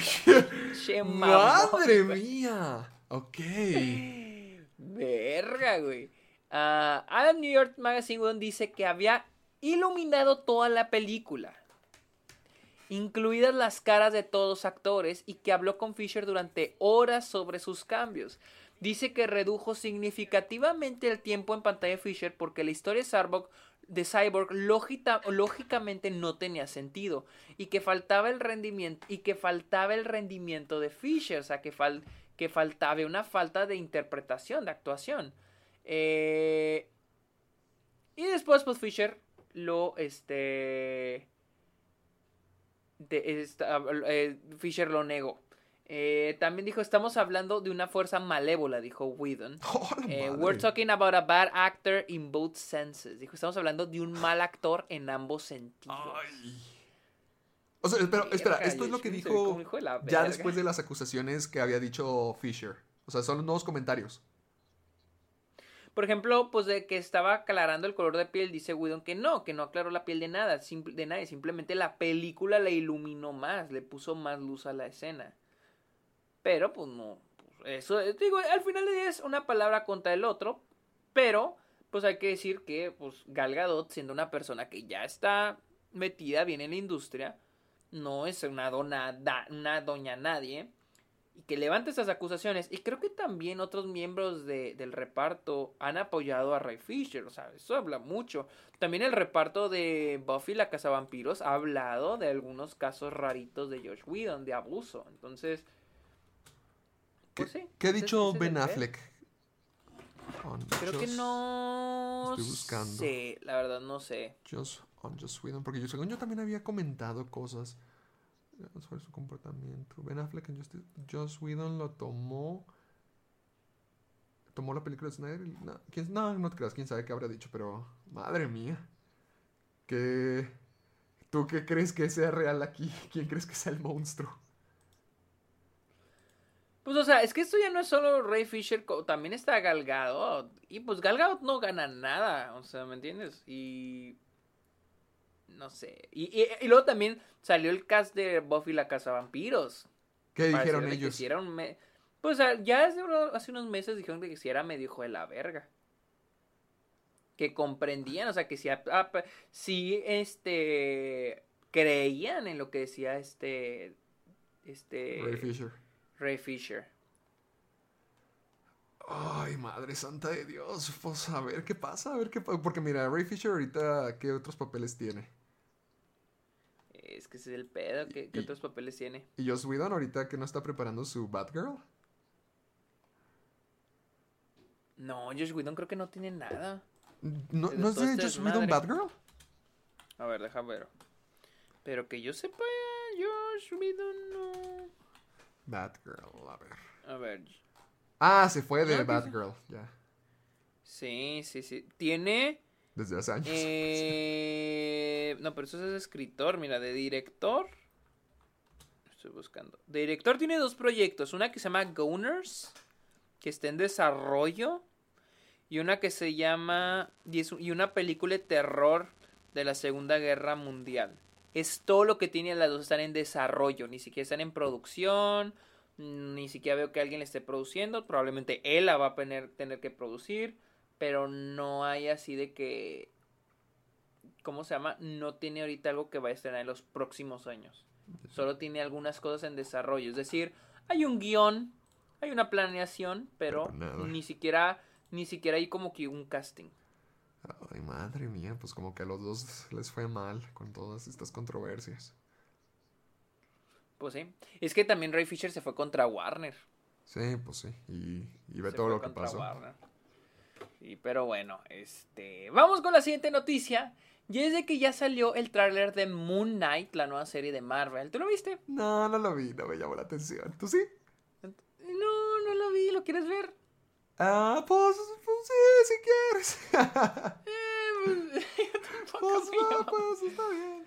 A ver, lo voy a poner, a ver. Aquí ya lo tengo listo. ¿Qué me dices? A ver, deja ver si. Pongo el pinche volumen. A ver. Eh... Sí, tú ponle el volumen porque de aquí esta computadora no se va a escuchar, pero para que se escuche en el programa. Es que yo no escucho. Ah, ya, acá se escucha. Ok. Tú dices. Ok, ya va. Eh, empezamos en 3, 2, 1, ya. A ver, sí, sí. Al menos está. Oscar Isaac.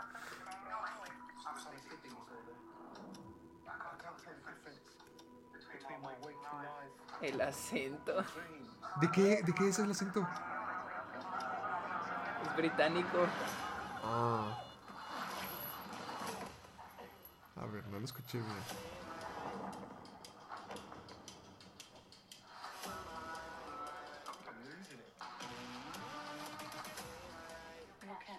Ay, me gusta mucho esa canción. ¿Por qué, la tienen, tienen que hacer eso? ¿Cuál es la canción? Day and Night de Kid Cudi. Ah, ya.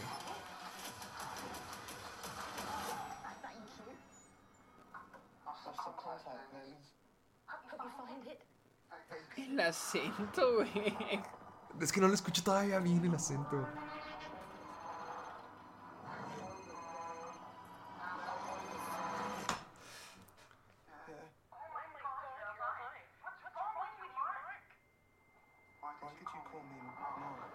Ok, sí, no, no fue un buen acento. Ah, Ethan Hawke va a ser el villano. Ethan Hawke.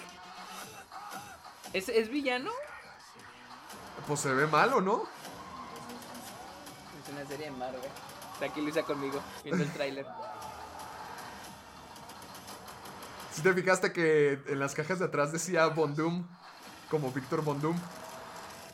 Oh, no, no me fijé. ¿Lo- ¿Ya lo habías visto antes o lo Sí, viste ya, ya, lo, ya, ya lo había visto una imagen ahorita temprano.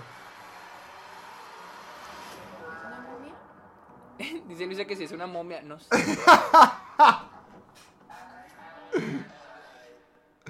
Eh, Eh, o sea, ma- no mal no se ve, se ve chido.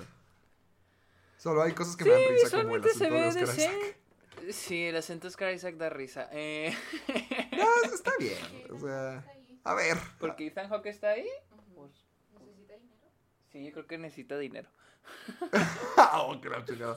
Tú, hijo, ayer, ayer justamente estaba pensando en ti de que quién lastimó tanto a Sergio, como de que uno de sus héroes o algo así le dijo como que no, todo es por el dinero, hijo, todo es el dinero.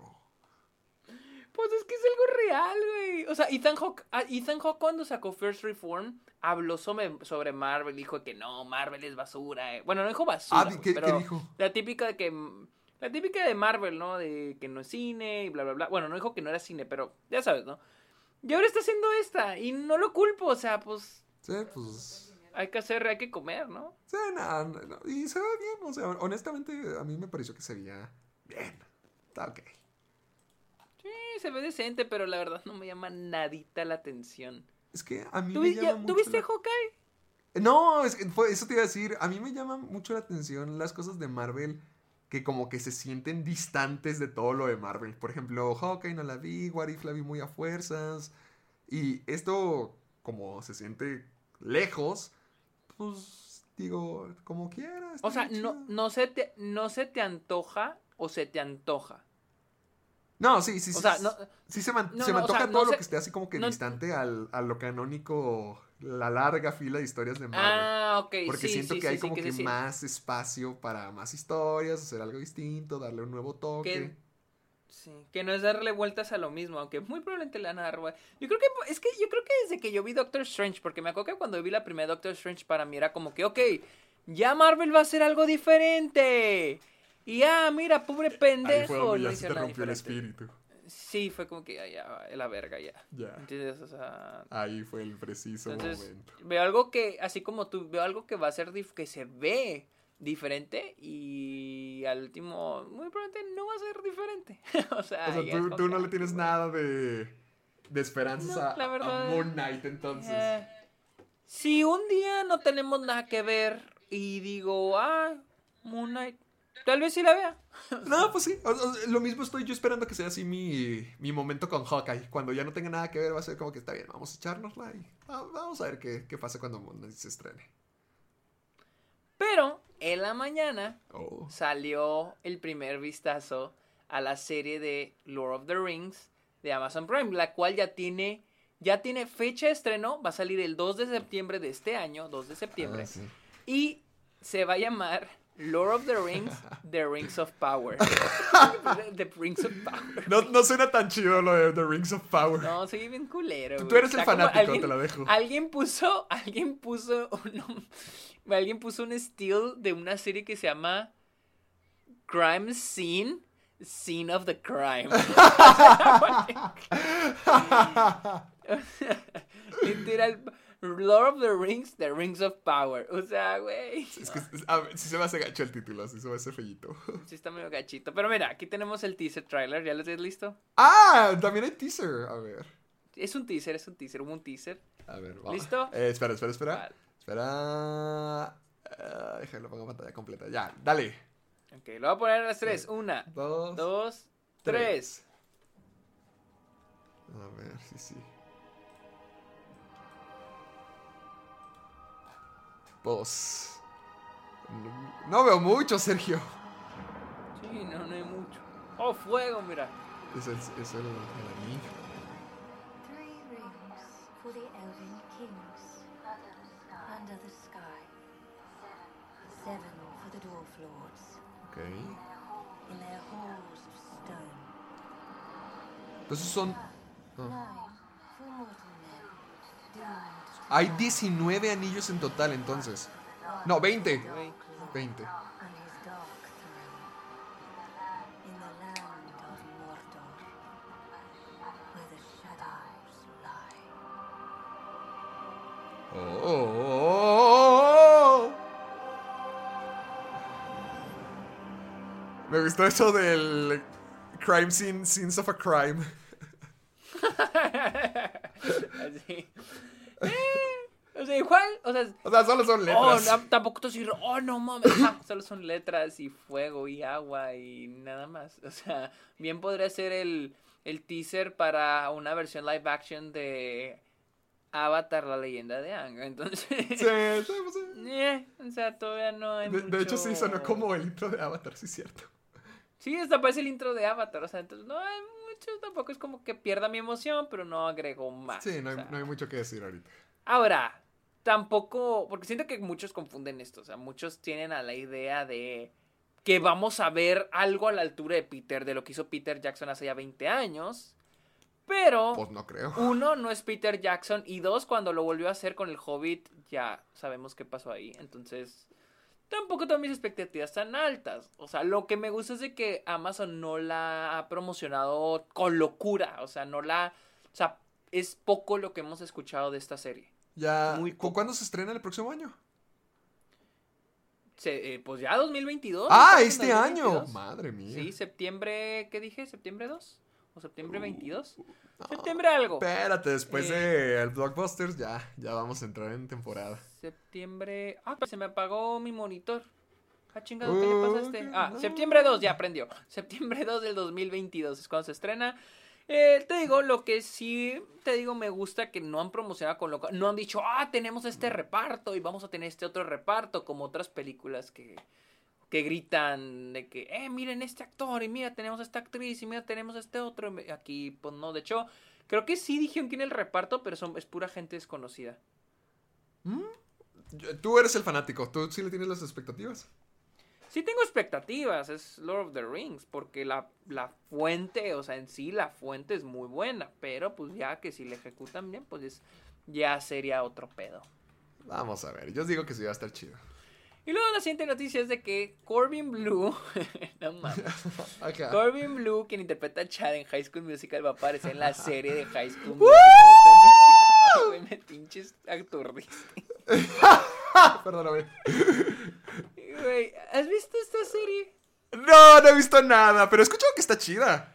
Yo me acuerdo cuando estaba en Nueva York y fue cuando se lanzaron Disney Plus. Yo me acuerdo que en mis tiempos libres me ponía a verla. Y literal me ponía a ver de Mandalorian y me ponía a ver esta serie, la de High School Musical, The Musical. y estaba chida? Sí, la verdad, sí me gustaba. se me muy padre. O sea, estaba entretenida. O sea, esa era la cosa. Yo creo que The Mandalorian se tomaba muy en serio a sí misma en términos. O sea, pues es un drama. The Mandalorian sí es un drama. Y. Y pues High School Musical, The Musical, The, Ser- the Series se llama, ¿verdad? Sí, tú esa madre. Pues es una comedia, o sea, es como un mockumentary. Estaba entretenido, o sea, estaba chido, duraba 25 minutos, entonces, eh, está bien. Pe- Pero, las películas de High School Musical dentro de la serie son películas. Sí, sí, sí, sí, sí, Porque aquí estoy viendo que Blue va a aparecer como sí mismo, como no sí como mismo. Chad. sino Ajá, no como Chad, como Blue. sí mismo, porque se la serie se trata de esta, de la escuela donde se filmó la película. Uno, la- el departamento de teatro va a recrear la, va a adaptar las películas en una obra musical de prepa, en las, en la prepa donde filmaron las películas. Está medio meta el pedo. Y, Sí. y pues Corbin Blue va a aparecer como el mismo, como Corbin Blue. en la por eso está chido, o sea, por eso... Suena padre. Yo cuando, o sea, cuando la anunciaron allá por el 2019, 2018, pues recuerdo que yo decía, ay, pues, qué vergas, ¿no? O sea, ¿qué van a hacer? Y... Sí.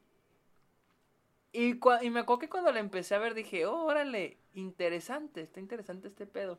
Está chida, o sea, está cagada. Hay cosas que no tienen mucho sentido. Pero, eh, está, está pendeja. O sea, y no intenta hacer, no intenta hacer otra cosa más que ser una jalada, más que ser divertida, ser chusca, diré mi mamá, o sea, eso. O sea, entonces, por eso está chida, está, está chida. Sí, Y la luego, neta sí se ve bien. Nicolas Cage habló sobre Kristen Stewart en Ah, caray. Están muy chuscas las noticias de esta semana, ¿no? Sí, pero están chidas, es Nicolas Sí, Cage. están siempre chidas, no, sí, sí, tener sí. a Nicolas Cage como, como parte del repertorio de noticias de la semana, ¿no? ¿Y qué dijo el señor? Mira, déjame, déjame lo busco. Eh, ah, en la entrevista a Nicolas Cage le preguntaron, ¿cuál es la película del 2021 que más te conmovió? Mm, Ah, Y que esperas que todos la vean. Eh, dice, obviamente Pig. Dice, ah, en serio me gustó lo que hizo Kristen Stewart en Spencer. Me gustó su interpretación. Digo, me dijo, I mean, the entire movie not so much. Digo, la película Ah. completa no tanto. Más bien lo que ella hizo. Pensé, ¿Por I thought it was emotional for me because eh, era, fue emocional para él porque para él dijo, I mean, my mom had some issues, so to me that was pretty heartbreaking. O sea, le recordó a su mamá este güey. O sea, mi mamá tenía algunos problemas y este y se me hizo muy heartbreaking. Se le rompió el corazón a mi Mm. compa. Ah, qué? Se, ha de referir como... O sea, problemas así de matrimonio, como los que tenía... Sí, proba- ajá, probablemente. Como de divorcio, cosas así. O no sé si hasta problemas mentales, porque la película también, También. también... Pero dice que no le encantó la película. Dijo que el papel ella, pero que no le encantó la película.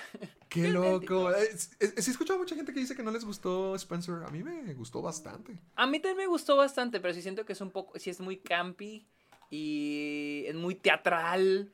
Y luego los simbolismos, los simbolismos están súper en la cara, pero no me molestó, me dieron risa. A mí cada vez que la película ponía simbolismos de, ¡Ey, se va a morir! Yo sé que sí entiendo, la van a matar, la matan. O sea, la mataron en la vida real, lo entiendo. O sea, es como Sí. que me daba risa, no me molestaba, me daba risa. Sé de gente, he leído de gente que le cansó los son- simbolismos de que no mames, de que ya va, vete a la verga. Pero a mí me daba risa. Lo que no me gustó es cuando te digo, cuando la película se pone así en modo, "Ay, quiero dar un mensaje. Como cuando, cuando el personaje Kristen Stewart ve, el- ve cuando la princesa Diana ve al, al personaje este del libro y que, o por ejemplo cuando tiene los sueños, así que las escenas se ponen medio surreales. Ah, eso no me gustó, ahí sí fue como que, ay, qué hueva, güey. O sea, pero por ejemplo, Sí. su relación con las... de- Lo que más me gustó fue su relación con las demás personas. Sí. Con Hasta sus hijos, malas. por ejemplo. Eso, eso estuvo... A mí se me hizo muy... O sea, esa fue mi parte Oh. favorita de la película. A mí me- yo la disfruté mucho y me gustaría Sí. volverla a ver. Ah, sí, yo la sentí casi como que un fin de semana en una casa de terror. Donde la casa de terror Ándale, resulta sí. ser la, el palacio real. Sí, entonces muchos la consideran hasta thriller. O sea, hasta cierto punto tiene sus toques de terror por lo mismo. Sí. Y, y sí, pero sí le tengo sus peritos. No es perfecta, pero a mí sí me entretuvo mucho. O sea, Sí, de que sí la disfruté bastante la película. Y para cerrar con el episodio de hoy, Démosle. la última noticia es de que Netflix subió sus precios otra vez en Estados Unidos y. Canadá, así que no dudo que en el futuro también en Latinoamérica. Bueno, ya había pasado en eh, aquí en México, ¿no? Se, se supone que primero lo subieron acá. Pero lo subieron allá por la cuestión, por una ley que pasaron de impuestos, no sé qué, qué Eh, pedo. AMLO otra vez, haciendo de las suyas. No, si nosotros lo pusimos en el poder, ¿ya se te olvidó? Ah, sí- ah, sí, cierto, el Club de los Amargados somos unos... Sí, cierto, perdóname. Mira, ojo, eh, se su- el plan básico, eh, ay, güey, ya perdí la noticia, aquí está. El plan básico cuesta 10 dólares. Oh, está caro, güey. 10 Ah, dólares, ¿cuál- ¿Qué es el plan básico? ¿Dos televisiones? y ya? no una. Es Ay, una televisión. Ay, bueno. Dice, número de televisiones es una, número de teléfonos uno, eh, y pues puedes ver, lo único es que no está en HD ni tampoco en Ultra HD. Y luego, el estándar son dos televisiones, dos teléfonos, y puedes ver películas eh, en HD, pero no en UHD. Y la premium, eh, el estándar cuesta 15 dólares, 15.50. Y la premium son 20 dólares. O sea, es la plataforma de streaming más cara. Son 20 dólares. Y son cuatro televisiones, cuatro teléfonos. Y puedes ver películas en HD y Ultra HD. Pero a mí 20 dólares se me hace un putero. Sí, es me hace un chingo. O sea, Pues- HBO acá, HBO creo que son 15. HBO son 15, Pero, o sea, ya te incluye el UHD y, y que yo sepa, no hay un número, un número limitado de, de o sea, de, de televisiones. ¿Qué es eso? ¿Qué año es? O sea, mira, HBO Max Plans. A ver.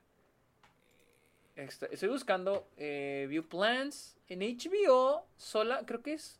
En HBO, al menos acá en Estados Unidos, solo existen dos planes. Eh, uno es. Ajá. Estoy leyendo. Uno es con anuncios y uno es sin anuncios. Y ahorita está en descuento, ¿eh? Está a 12 dólares al mes. Ay, qué chafa. ¿Cómo que con anuncios y sin anuncios? No manches. Sí, pues para eso compras la, la maldita suscripción, para que no te salgan anuncios. Pero ponle. Sin anuncios te sale 12 dólares. Es 8 dólares menos que pinches Sí. Netflix. sí. Y, e incluye, aquí sale, incluye HD y 4K o UHD.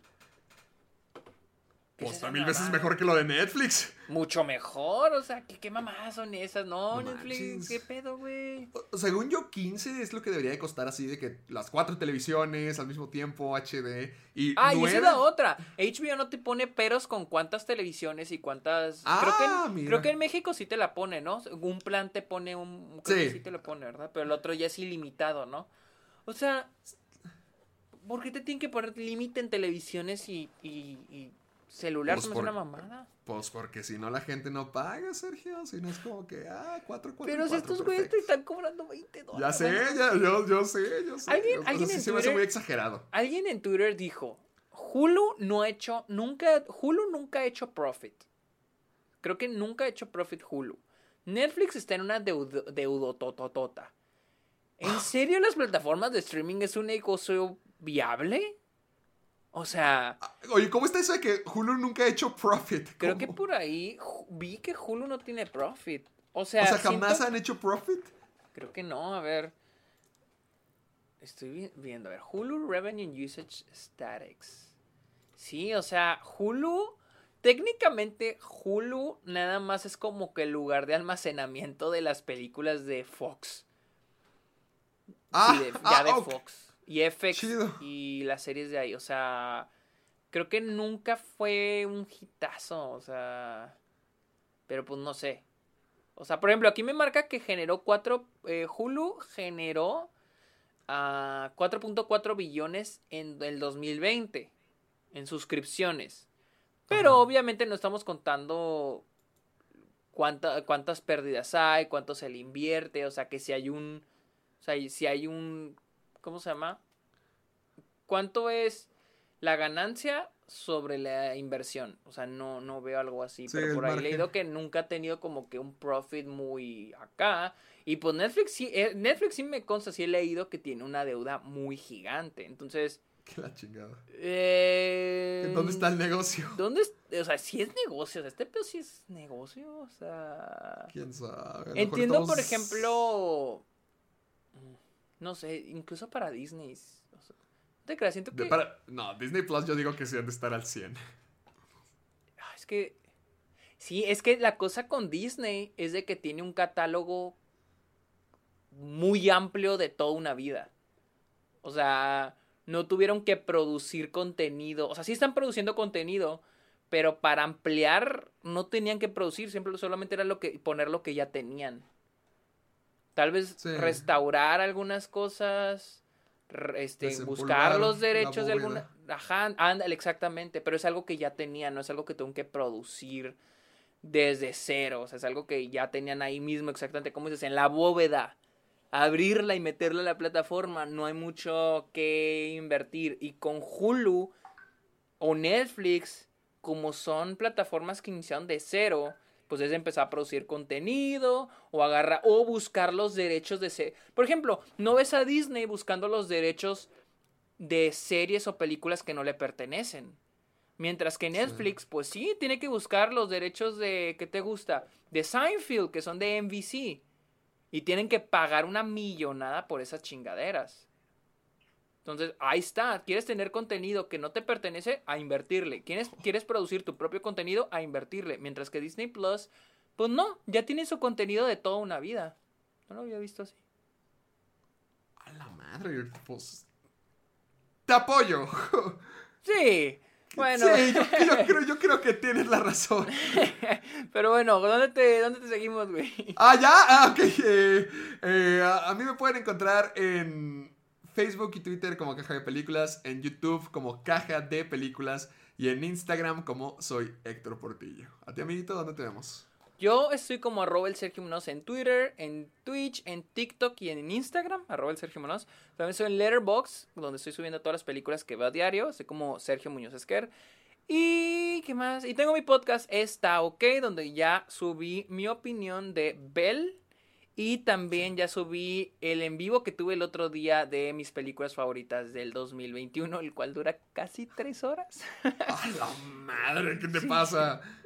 Sí, casi tres horas. Eh, lo pueden encontrar en Spotify y Apple Podcasts. Y recuerden invitar a todo mundo a que escuchen el Club de los Amargados también en Spotify y Apple Podcasts. Y usen el hashtag Soy Amargado para todo lo que nos quieran decir, todo lo que nos quieran platicar, lo que, lo- lo que nos quieran contar en redes sociales. Usen el hashtag Soy Amargado. Ah, Listo. Listo. Así que, bueno, pues fuga ya, ¿no? A comer. Vámonos a comer. A Va, pues. comer. Bye. Bye.